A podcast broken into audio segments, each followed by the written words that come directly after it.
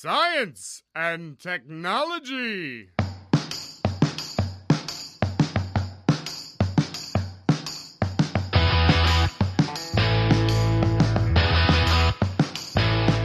Estamos on com mais um Ciencião, hoje diretamente dos nossos bunkers em isolamento social para gravar o Ciencion de número 24. Chegamos a dois anos de edições do Ciencion. Eu sou Pedro Altreto, professor da UFABC, e a gente vai te convidar agora a vir conhecer o lado escuro da matéria. Come to the dark side of the matter. Meu nome é Arthur, eu sou aluno de física da UFABC. Eu gastei todas as minhas frases ao longo do roteiro da pauta, então espero que vocês gostem do roteiro. Meu nome é Felipe, sou aluno de neurociências da UFABC e, como dizia aquela obra do Brecherê, deixa deixa que eu empurro. Hoje a pauta, como eu falei, é sobre a misteriosa e intrigante matéria escura. A pauta é do Arthur Ferreira, a gente vai conversar com uma convidada super especial, a professora Laura Paulucci. Arthur, você poderia apresentar a nossa convidada, por favor? Bom, a Laura possui graduação em bacharelado em Física pela Universidade de São Paulo e doutorado em Ciências pelo Instituto de Física da Universidade de São Paulo. Atuou como pós-doutora no Instituto de Astronomia, Geofísica e Ciências Atmosféricas da Universidade de São Paulo de 2009 2009 a 2010 e na UTEP nos Estados Unidos de 2014 a 2015. Desde maio de 2010 é professora adjunta da Universidade Federal da BC em Santo André. Tem experiência na área de física e astronomia com ênfase em astrofísica de altas energias, atuando principalmente nos seguintes temas: estrelas compactas, simulações de Monte Carlo, física de neutrinos, interação da radiação com a matéria em ambientes astrofísicos, astropartículas e ensino de astronomia e física atua nos experimentos Lariate, SBND e Dune. Seja muito bem-vinda, professora Laura. Obrigada, obrigada pelo convite. É um prazer estar aqui junto ao Ciencion, esse projeto tão bacana de divulgação de levar a ciência de dentro da universidade para fora. Então, muito obrigada pelo convite. Professor, sempre a primeira parte do Ciencion, a gente investe né, em conhecer a pesquisadora além do que está no seu currículo Lattes. A gente queria conhecer o que não está no seu currículo Lattes, da onde a professora é, vem, como que foi a, o ensino fundamental, o ensino médio e o que fez seguir essa área de astrofísica ou astronomia e agora ensino de física. Eu sempre fui uma criança muito curiosa, né? Aquelas que ficava perguntando os porquês da vida o tempo todo para a mãe. E acho que isso acabou naturalmente me levando a, buscar a ciência já desde cedo. Quando era criança, comecei a ler revistas de divulgação científica e um dia achei no meio das reportagens uma reportagem sobre supernovas que eu achei assim absolutamente incrível. Comecei a me interessar mais por astronomia, ganhei o livro Cosmos do Carl Sagan e acho que isso acabou me, me direcionando para a área de, física e astronomia. E de que cidade você é? Eu sou de São Paulo mesmo. Ah, tá bom. Tirando o livro, na escola, a professora teve alguma influência para seguir a área? Algum professor, alguma matéria? Ou foi basicamente o livro? Aliás, eu assisti o Cosmo agora, a segunda, a regravação ou a continuação do Cosmo também tá bem legal. Foi mais o livro mesmo ou na escola a, a matéria de física chamou atenção? Verdade, né, a gente começa a ter física já um pouco mais tardiamente na escola. Então, o, o livro eu tive já no começo da adolescência. Né?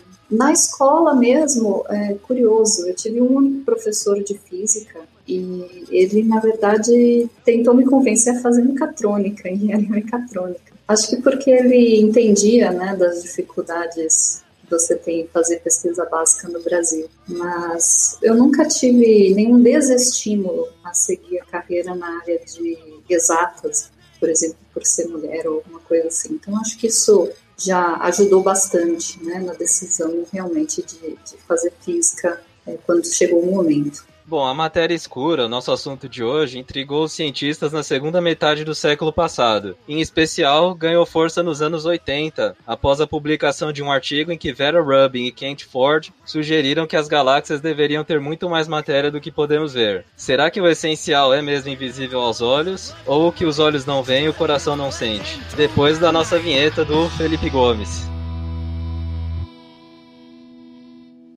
One of the strangest things we have learned is that most of the material in the universe is made of something entirely different than you and me. But without it, the universe as we know it wouldn't exist.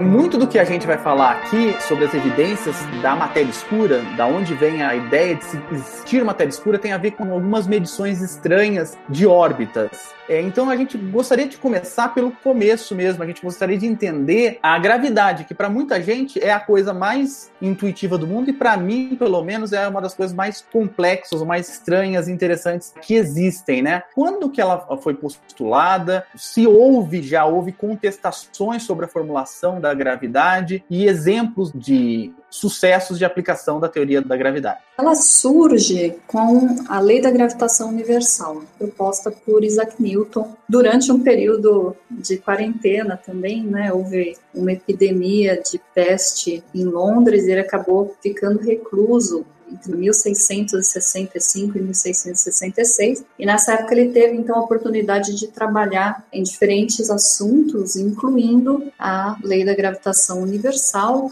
A proposta de Newton era que existe uma força de atração entre objetos massivos. Então, todo objeto que tem massa exerce uma força de atração sobre outro objeto que também tem massa. Essa força, então, ela é proporcional à massa desses objetos e vai ser inversamente proporcional ao quadrado da distância que separa o centro de gravidade desses objetos. Isso, então, era a proposta newtoniana. E durante séculos foi bem estabelecido, né?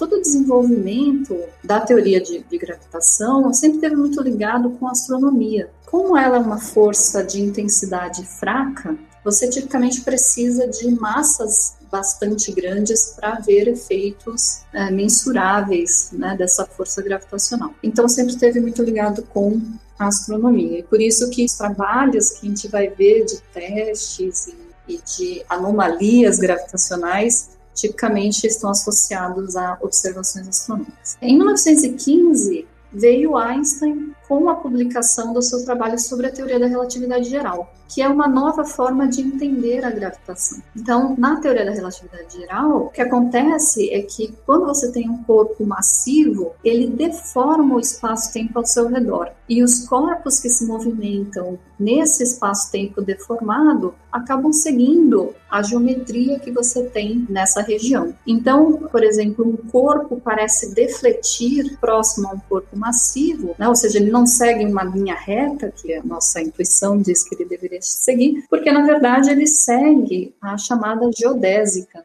nesse espaço-tempo deformado. A geodésica é a menor distância entre dois pontos. Quando você tem um espaço-tempo plano, essa menor distância entre dois planos é uma reta. Quando você tem um espaço-tempo curvo, ela não necessariamente é uma reta. Então, por exemplo, se você estica um pano e joga uma bolinha de gude nele bem esticadinho, ele vai seguir uma reta. Se você agora coloca um objeto massivo no centro desse pano, você vai ter uma deformação do pano e a hora que você jogar a bolinha de gude, ele não vai mais seguir uma reta, né? vai seguir fazendo uma espécie de uma curva em torno desse objeto que você colocou no centro. Então é algo similar o que a gente entende dentro da teoria da relatividade geral de como se dá a propagação dos objetos no espaço-tempo curvado. E esse espaço-tempo é curvado por causa da presença de massa.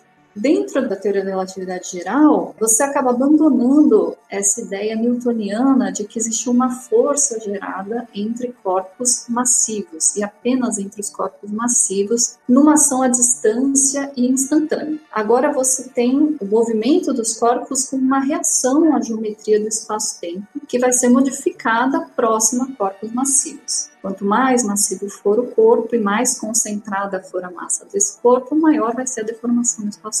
Então a gente tem aqui um, um, interplay entre a massa dizendo ao espaço-tempo como ele deve se curvar e a geometria do espaço-tempo dizendo a massa como se mover. A gente hoje tem como teoria estabelecida para descrever a gravitação a teoria da relatividade geral. Professor, apesar da teoria da relatividade restrita, ela faz uma pequena correção na mecânica. A teoria da relatividade geral, do ponto de vista de explicação, ela é bem diferente da explicação que o Newton dá, ou pelo menos ela é complementar a do Newton, mas ela não muda nenhuma previsão, né? A lei continua intacta, não? E a gravitação universal, ela continua valendo dentro desses limites em que você não tem deformação do espaço-tempo muito fortes, né? A deformação não é tão profunda. Por exemplo, se você for pensar na órbita de Mercúrio em torno do Sol, Mercúrio está numa região do espaço-tempo mais deformada do que, por exemplo, a Terra. Então você precisa aplicar essas correções relativísticas. A gravitação newtoniana ela não dá conta de explicar a órbita de Mercúrio direitinho. Você precisa da teoria da relatividade geral para fazer isso. Professor, agora que a gente já falou um pouquinho sobre a gravidade, é, acho que está na hora da gente entrar na parte mais densa, talvez, da pauta, que é tentar estabelecer para o ouvinte o que é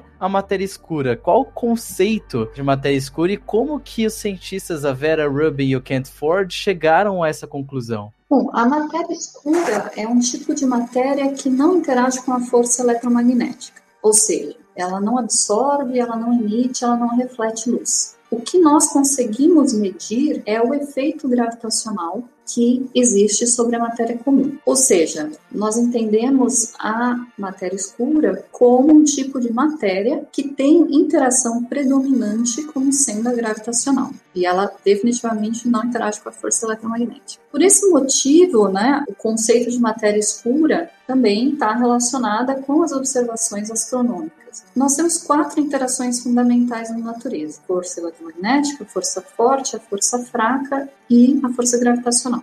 E a força gravitacional é mais fraquinha entre as quatro. Então, os efeitos vão ser muito mais facilmente detectáveis quando nós tivermos grandes massas, planetas, estrelas, galáxias. A ideia de matéria escura, na verdade, ela surgiu antes dos trabalhos da Vera Rubin e do Kent Ford. As primeiras indicações de que faltava massa, assim, no, no universo, né, é, foram feitas lá na década de 1930. Então, Ian North fez uma análise, por exemplo, da espessura do disco da nossa galáxia, da Via Láctea. Mediu a espessura do disco, mediu a quantidade de estrelas que você tinha no disco e ele chegou à conclusão de que as estrelas correspondiam só a mais ou menos 10% da massa que você precisava para que a espessura do disco fosse tão fina quanto ela é. Um ano depois, o Fritz Zwick ele estudou galáxias de um aglomerado de galáxias, fazendo uma análise então da velocidade com a qual essas galáxias se movimentavam,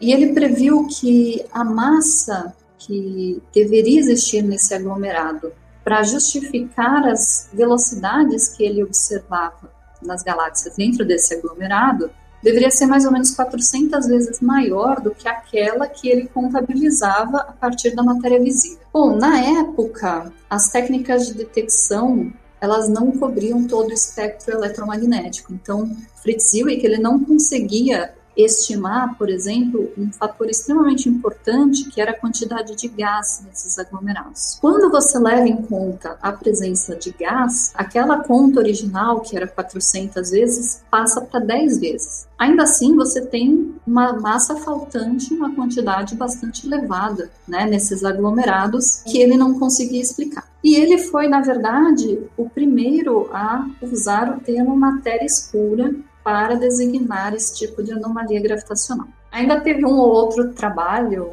também indicando algum tipo de anomalia gravitacional ali na década de 1940 e na década de 1960 a Vera Rubin, de forma muito heróica, conseguiu ir trabalhar no Observatório Palomar, que não aceitava mulheres na época, porque dizia que não tinha as instalações adequadas para elas. Depois, junto, né, ela junto com o Kent Ford, começaram a trabalhar com curvas de rotação de galáxias. Então, para a gente entender um pouco como é que isso funciona, é, vamos pensar, por exemplo, no caso do Sistema Solar. O Sol, ele responde por mais de 99% da massa total do Sistema Solar. Então, se nós olharmos as velocidades dos planetas nas suas órbitas, quanto mais distante o planeta estiver do Sol, menor a velocidade orbital que ele tem. Essa dependência é prevista pela lei de gravitação universal. A gente pode fazer uma análise similar agora com as estrelas, as nebulosas, tudo que compõe uma galáxia, o disco de uma galáxia espiral. E foi então o trabalho feito por Rubin e Ford. A diferença agora é que quando você olha para um disco galáctico, a massa vai ficar distribuída em torno do centro galáctico, né, ao contrário do sistema solar, em que você tem uma grande concentração de massa no ponto central, ou aproximadamente central, que é o Sol. Mas, é, então, é possível medir a distribuição de matéria luminosa nesse disco e determinar um raio. Até aquele raio você tem praticamente grande parte da massa desse disco galáctico. Então, a partir desse raio, você espera que a velocidade de rotação deve decrescer. E o que eles observaram é que não é isso que ocorre. Né? A matéria nas regiões mais externas dos discos das galáxias espirais estão se movendo muito mais rapidamente do que era esperado a partir da distribuição de matéria luminosa. Ou seja, a quantidade de matéria que tem nesses discos galácticos parece ser maior do que aquela que a gente consegue observar da matéria luminosa. Na década seguinte, né, eles continuaram o trabalho observando outras galáxias espirais e vendo sempre o mesmo efeito. Né? Então eles chegaram à conclusão de que estava faltando, digamos assim, matéria que a gente não estava conseguindo enxergar. Né? Esse foi o trabalho fundamental que revivou aquela ideia de existência de matéria escura nas galáxias, como algumas indicações já haviam sido feitas algumas décadas atrás. Era interessante notar que, por exemplo, quando a gente fala na nossa Via Láctea, né, na nossa galáxia, a gente tem né, uma região esférica em torno do centro galáctico de matéria escura que contém mais ou menos 95% da massa total da galáxia. Então, não é só que falta um pouco de matéria, falta muita matéria que a gente não está conseguindo observar.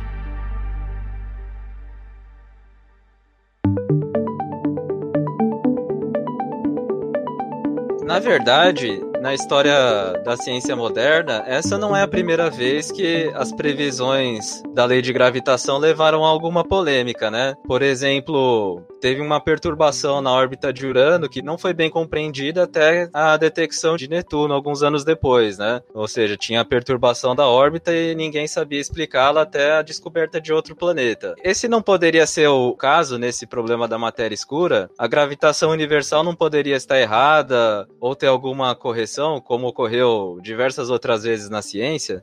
Sim, é, é, essa é uma possibilidade que gente sempre precisa deixar aberta, né? Então, existem algumas propostas de teorias alternativas que tentam explicar essas anomalias gravitacionais sem a necessidade da existência de matéria escura. Então, existem diferentes tipos, né? Um conjunto relativamente popular hoje em dia são as teorias chamadas tipo MOND, que são modificações da dinâmica newtoniana quando você tem grandes acelerações, e as teorias do tipo F de R, que são modificações da teoria da relatividade geral. É, essas propostas elas incluem então modificações que são ad hoc, né? Que elas não têm uma justificativa teórica muito fundamental para serem introduzidas. Elas são introduzidas justamente para tentar, por exemplo, ajustar as curvas de rotação dessas galáxias espirais sem a necessidade da matéria escura. Uh, esses modelos alternativos, eles tipicamente explicam muito bem um dos fenômenos que indicam a existência de matéria escura, mas também tendem a falhar quando são aplicados há outros fenômenos que também indicam a presença de matéria escura. Né? Em alguns modelos, até evidências ainda mais básicas relacionadas à gravitação. E com relação às evidências, existem mais evidências sobre a matéria escura a não ser a rotação das galáxias? Sim, sim. Existe um conjunto né, de evidências. Então, além da curva de rotação das galáxias espirais, aquela ideia que o Zwick teve em 1930 de avaliar a velocidade nos aglomerados de galáxia, isso também é uma indicação, né? Hoje já feita com técnicas mais precisas e considerando todas as componentes que ele na época não tinha como considerar. Os padrões de velocidade nos aglomerados de galáxia também é uma evidência da existência de matéria escura. A gente tem a possibilidade de avaliar as massas de galáxias e de aglomerados não só a massa total, mas também a distribuição dessa massa a partir de lentes gravitacionais, de efeito de lentes gravitacionais, que também indicam que existe mais massa do que aquela que a gente consegue estimar olhando apenas para a parte luminosa dessas galáxias, desses aglomerados. Uma evidência que é muito interessante que essas propostas de alteração da gravitação tendem a ter muito problema em explicar, que é o famoso aglomerado da bala. O que é o aglomerado da bala? É um sistema de dois aglomerados de galáxias que sofreu uma colisão frontal. Quando os aglomerados colidem, a matéria que forma os aglomerados vai interagir durante essa colisão. Então, pelo mapeamento da distorção observada a partir do efeito de lentes gravitacionais, é possível determinar a distribuição de massa nesses aglomerados de forma bastante precisa. Os aglomerados, então, contêm matéria luminosa, composta por estrelas, mas em sua maior parte composta por gás, e um halo de matéria escura e uma distribuição do tipo esférica em torno do centro. Durante a colisão, o gás vai interagir tanto por interação gravitacional quanto por interação eletromagnética, como se resultasse numa espécie de atrito. Então, esse gás vai perder energia e desacelerar mais do que os halos de matéria escura, que não interagem da mesma forma. Então, o centro dos halos de matéria escura e das distribuições de matéria luminosa, que antes da colisão eram coincidentes para cada aglomerado, ficaram, depois dessa colisão, deslocados nesse sistema. Matéria escura interage com matéria escura ou não? Então, a gente não sabe se interage por outro processo que não o gravitacional. As indicações do aglomerado da bala é que não. Se interagir, interage pouco.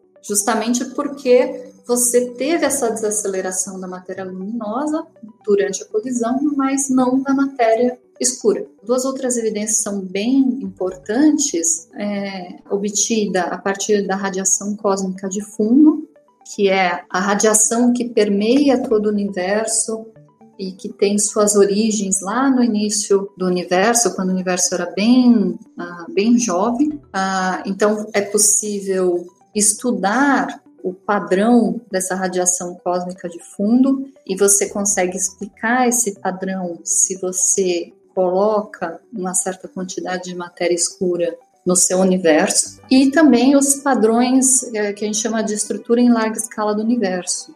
É, o universo ele é homogêneo isotrópico quando você pega pedaços grandes desse universo. Quando você vai indo para pequenas escalas, então ele já não é mais tão homogêneo assim.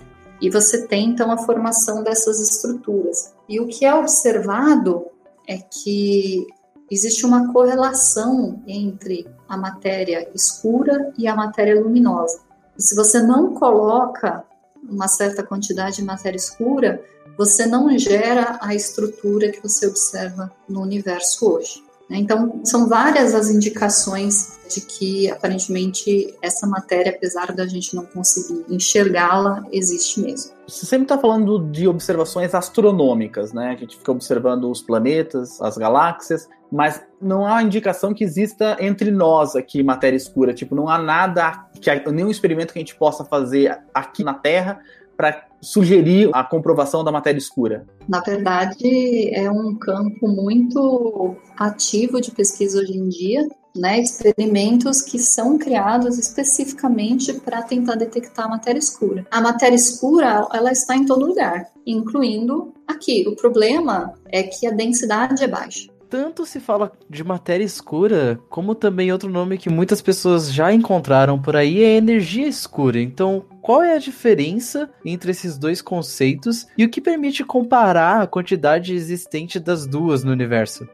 A energia ela é um, um tipo de energia que parece estar associada com o que a gente chama de energia do vácuo. Ela deve ser distribuída de forma igual pelo universo, não só no espaço, mas também no tempo. Né? Ou seja, a gente não tem uma diluição do seu efeito conforme o universo se expande. Por exemplo, a densidade de matéria ela vai diminuindo, né? Porque você tem a mesma quantidade de matéria agora é, sendo distribuída por um volume maior. Isso parece não acontecer com essa energia escura. Então, essa distribuição que é homogênea significa que a energia escura não vai exercer efeitos gravitacionais locais, como a gente observa com a matéria escura, mas sim efeitos globais sobre o universo, sobre ele como um todo. E o efeito global que ele tem é uma força repulsiva que tende a acelerar a expansão do universo. Então, essa é basicamente o que é o conceito de energia escura. Como a gente consegue comparar né, quanto de uma e de outra tem,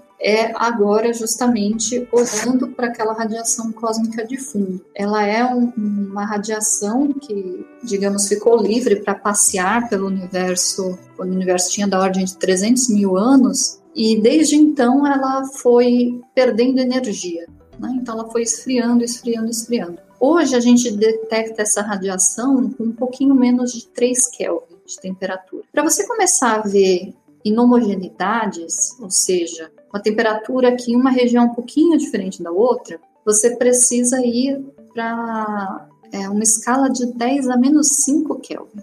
Então, só em, na, na escala de micro Kelvin você consegue começar a ver que, na verdade, não é toda a região que tem exatamente a mesma temperatura. E é possível, então, mapear o universo, essas temperaturas ao longo de todo o universo. E você consegue agora definir os tamanhos dessas regiões que têm temperaturas ligeiramente diferentes. E fazendo então um estudo de quantas regiões você tem, por exemplo, com tamanho de 1 grau, com tamanho de meio grau, com tamanho de 0,25 graus e assim por diante, é possível fazer simulações então da origem do universo e comparar com aquilo que você está observando na radiação cósmica de fundo. É, essas são as chamadas oscilações acústicas bariônicas. A partir, por exemplo, de qual o tamanho do pico que você tem em um grau, qual a relação é, de tamanho do pico que você tem em um grau com o, o próximo pico e tudo mais, você consegue estimar quanto de matéria normal, digamos, entre aspas, né? aquela matéria que a gente está acostumado, que forma eu, vocês, as cadeiras, os planetas. Então, indicam que a gente tem mais ou menos 25% de componentes do universo formado de matéria escura e mais ou menos 68% formado de energia escura.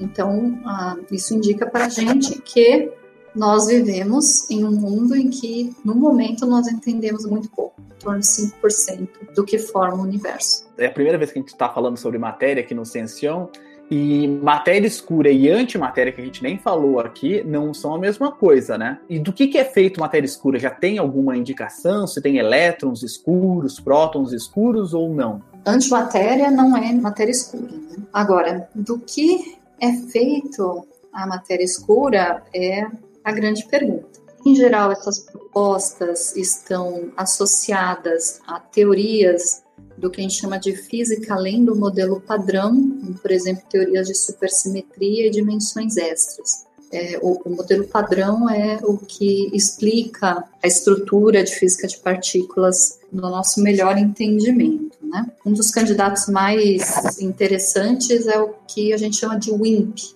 que seria a sigla em inglês para partículas massivas que interagem pela força fraca.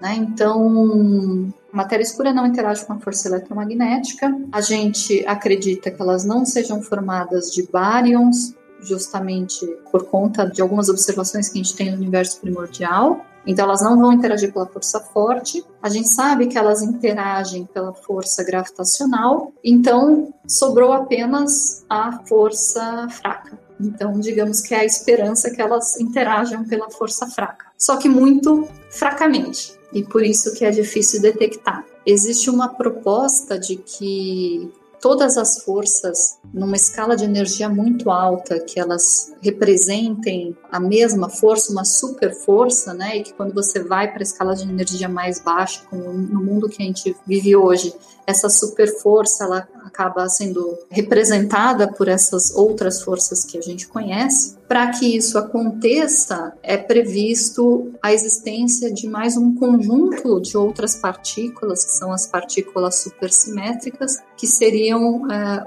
as companheiras das partículas que a gente já conhece dentro do modelo padrão. E a proposta, então, é que algumas dessas partículas, né, em particular a partícula mais levinha que a gente tem, que não tem carga elétrica e tudo mais, possa ser a responsável aí pela matéria escura. É, mas existem outras propostas também, por exemplo, de repente o bóson de Higgs pode decair em partículas de matéria escura. Enfim, existem várias possibilidades que as pessoas propõem para o que poderia ser. Né? E, como é que a gente vai peneirar dentro de todas essas propostas o que, que é viável e o que, que não é? Tem que vir dos dados. Então, como eu disse, existem vários experimentos que são criados, que foram criados e que estão sendo planejados especificamente para tentar detectar é, matéria escura. Em geral, partículas WIMP ou partículas de supersimetria. Existem vários experimentos desse tipo. Até o momento, não temos uma conclusão muito grande em relação a isso. Nós temos um experimento, que é o experimento Dama, que diz ter visto um sinal que eles associam com a matéria escura, mas ele foi o único experimento do tipo que viu alguma coisa. Outros experimentos usando técnicas similares não conseguiram observar esse sinal do, do experimento Dama. Então, é, fica a dúvida, né? Se viu alguma coisa ou se não viu. Quais que são os maiores mistérios para os astrônomos ainda em relação à matéria escura? As grandes questões a serem respondidas é do que é feita a matéria escura, quais os modos de interação dessa matéria escura, como ela é criada, se ela pode ser destruída. Essas são todas questões que nós não sabemos e são né, algumas das dúvidas que nós temos. O que eu acho interessante da gente pontuar aqui é que colocando dessa forma, né, nós não sabemos o que é, nós não sabemos como interage, nós não sabemos como é criada, nós não sabemos se pode ser destruída, parece que a gente não sabe nada a respeito da matéria escura. Né? Então, não é porque a gente não sabe, não conhece exatamente a natureza da matéria escura, que a gente não sabe nada sobre ela. Né? Eu acho importante a gente focar um pouco em tudo que a gente sabe sobre a matéria escura, incluindo o que ela não é. Como eu tinha mencionado, é, a gente sabe que ela não é a chamada matéria bariônica. Né? A gente sabe que ela não é composta por essa matéria comum, essa matéria ordinária do nosso dia a dia. É, a gente também sabe que quando surgiu né, a ideia de que, ah, então está faltando massa, a gente não está conseguindo contabilizar a massa necessária para justificar esses efeitos gravitacionais, surgiu a ideia de que, na verdade, ah, não é que era uma matéria que não interagia eletromagneticamente, mas que era uma matéria normal, só que ela esfriou tanto que a gente não conseguia detectar a presença dela ou que de repente fosse uma matéria que tivesse na forma de buracos negros. Então, a gente sabe que essa matéria é não bariônica, né? Não é uma matéria bariônica, só que a gente não consegue observar, a gente não tem a técnica necessária para isso. Então, além da gente ter contabilizado esses objetos que a gente não consegue ver, a gente tem uma, um vínculo muito forte é, de quanta matéria no universo deve ser do tipo bariônica que vem da nucleossíntese primordial, ou seja, que vem da formação dos núcleos logo após o Big Bang, né, no início do universo. E, e, eles dizem que é da ordem de 5%. Além disso, né, a gente sabe da formação de estrutura do universo que a matéria escura parece ser predominante, parece ser primordial para a formação dessa estrutura, e mais importante, ela é o que a gente chama de matéria escura fria, né? ou seja, é, as partículas de matéria escura devem ter uma massa um pouco mais elevada e velocidades mais baixas para participar da formação de estrutura da forma como a gente é, observa é, o universo hoje. A gente vê as estruturas menores se formando cedo e depois se juntando para formar estruturas maiores.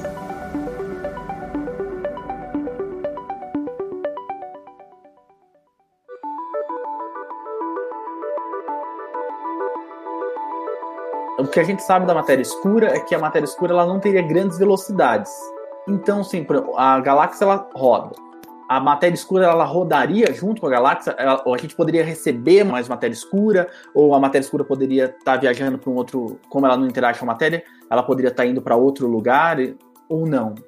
Tem uma não, ideia? quando a gente fala de, de velocidade baixa, é, digamos a velocidade dela mesmo, né? É, por exemplo, quando você pensa num gás, né? Você tem a velocidade das partículas do gás, é, que podem ser um pouco mais elevadas ou um pouco menos elevadas, dependendo da temperatura. O que a gente identifica é que, se for o contrário, né? Se não for a matéria bariônica fria, é, ou melhor, matéria fria, se for a matéria escura que a gente chama de quente, seria o contrário, teria massas mais baixas e, portanto, velocidades mais elevadas. Né? E aí a gente teria o oposto acontecendo, a gente teria a formação de estruturas grandes que vão se fragmentando em estruturas maiores no universo. Esse é um ponto muito interessante porque também durante um tempo cogitou-se a possibilidade de que os neutrinos fizessem parte aí dessa matéria escura. Né? Os neutrinos são partículas fundamentais que durante muito tempo é, acreditou-se que eles não tinham massa, mas eles têm a massa é muito pequenininha, mas é, os neutrinos são a segunda partícula mais abundante do universo. Então pensaram, bom, se os neutrinos têm massa, será que eles não podem ser os responsáveis por esses efeitos gravitacionais que a gente atribui à matéria escura? E na verdade não, porque justamente como eles têm a massa muito pequena, eles têm velocidades mais elevadas. Então eles seriam caracterizados como matéria quente, não está de acordo com aquilo que a gente observa no universo. Esse dado que eu mencionei do experimento Dama, em que eles viram ou afirmam terem visto um sinal que pode ser atribuído à matéria escura, ele especificamente ele usa dessa ideia de que nós estamos imersos num halo de matéria escura e que a gente tem um movimento né, em torno do Sol. Então, a gente, digamos, a gente se movimenta, digamos, a favor da movimentação do disco e contra a movimentação do disco, né? O Sol orbita o centro galáctico de mais ou menos a cada seis meses, então a gente veria uma modulação no sinal. O nosso fluxo né, de matéria escura pelo nosso experimento seria um pouco maior e um pouco menor a cada seis meses por causa desse movimento em torno do Sol. O nosso ouvinte talvez esteja um pouco habituado a ouvir falar sobre o método científico, né? E por que é razoável que a gente tenha uma teoria sobre algo que a gente não pode ver? Isso não seria anticientífico? Certo. Então, um, como a gente já mencionou antes, são quatro as forças fundamentais da natureza. Então, quando a gente fala em ver algo, a gente tecnicamente está dizendo que a coisa que se deseja ver interage eletromagneticamente, né? ou seja, emite, absorve luz, e, e não é só a matéria escura que não interage eletromagneticamente, né? Qualquer partícula subatômica sem carga elétrica tem a mesma propriedade de não interagir eletromagneticamente, não emitir luz, não absorver luz. Os, neutrinos, os próprios neutrinos que a gente mencionou agora há pouco são um bom exemplo. Né? Eles foram postulados é, na década de 1930 para explicar o decaimento beta de partículas tinha um problema lá com o espectro, então tinha duas opções, basicamente: jogar fora a lei de conservação de energia ou dizer que tinha alguma partícula que a gente não estava enxergando envolvida no processo. A lei de conservação de energia, até agora, acho que todos os físicos podem colocar a mão no fogo por ela. Então, a ideia era que realmente faltava uma partícula ali que não tinha carga, né? Na época acreditava-se que não tinha massa também. Então foi postulada a existência dessa partícula, mesmo sem a gente conseguir vê-la. Hoje, ninguém duvida da existência dos neutrinos, e eles foram detectados algumas décadas depois dessa proposição. Eles interagem pela interação fraca, eles interagem gravitacionalmente, só que a massa é muito pequena, então a gente pode desprezar, né? E hoje ninguém duvida da sua existência, mesmo sem a gente conseguir ver esse neutrino. Mas a gente pode inferir a sua existência a partir de dados das reações das quais esse neutrino participa. O mesmo, ou algo semelhante, acontece com a matéria escura. Nós não conseguimos ver né, no sentido próprio da palavra, né, porque ele não, a, matéria escura não interage com nenhum tipo de luz, né, com luz em nenhuma região do espectro eletromagnético, mas a gente consegue medir as suas influências gravitacionais. Então, na minha visão, anticientífico seria ignorar essas anomalias gravitacionais que apontam para a necessidade de alteração na nossa percepção do que está ocorrendo, seja pela existência da matéria escura, seja pela necessidade de de repente ter um ajuste na nossa teoria de gravitação. Professora, agora fala um pouquinho para a gente como que se dá a distribuição da matéria escura no espaço. Será que podem existir regiões que têm alta concentração de matéria escura ou de repente objetos cósmicos como estrelas ou planetas que têm alta concentração dessa matéria? Existe uma correlação entre a quantidade de matéria visível e a quantidade de matéria escura, ou seja, onde há mais concentração de matéria visível, tipicamente há mais concentração de matéria escura também. É, foi possível é, mapear a distribuição de matéria escura em alguns aglomerados de galáxia e é, em galáxias individualmente também, e ver que a densidade de matéria escura ela tende a aumentar de forma uniforme conforme você vai das regiões mais externas para o centro da galáxia, para o centro dos aglomerados. Né? Então, as galáxias, por exemplo, possuem grandes halos de matéria escura que se estendem bem além dos limites que a gente consegue observar da matéria luminosa.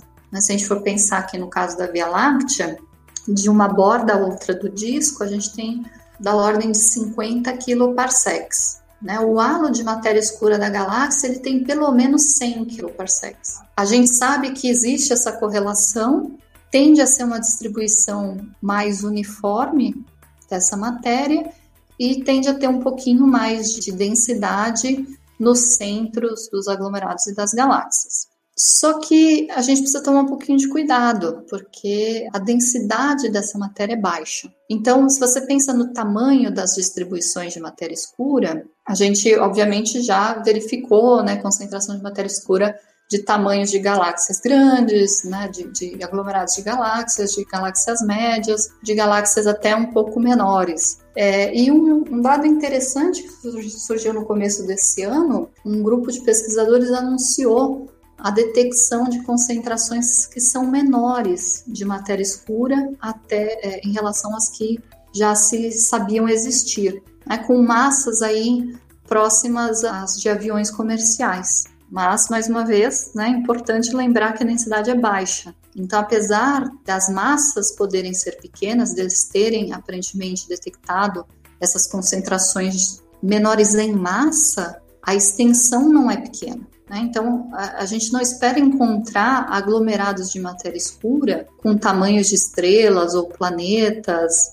ainda mais se você for considerar a densidade das estrelas e dos planetas. Né? Não há nenhuma indicação até o momento de que a matéria escura tem essa distribuição em pedaços tão pequenos em extensão.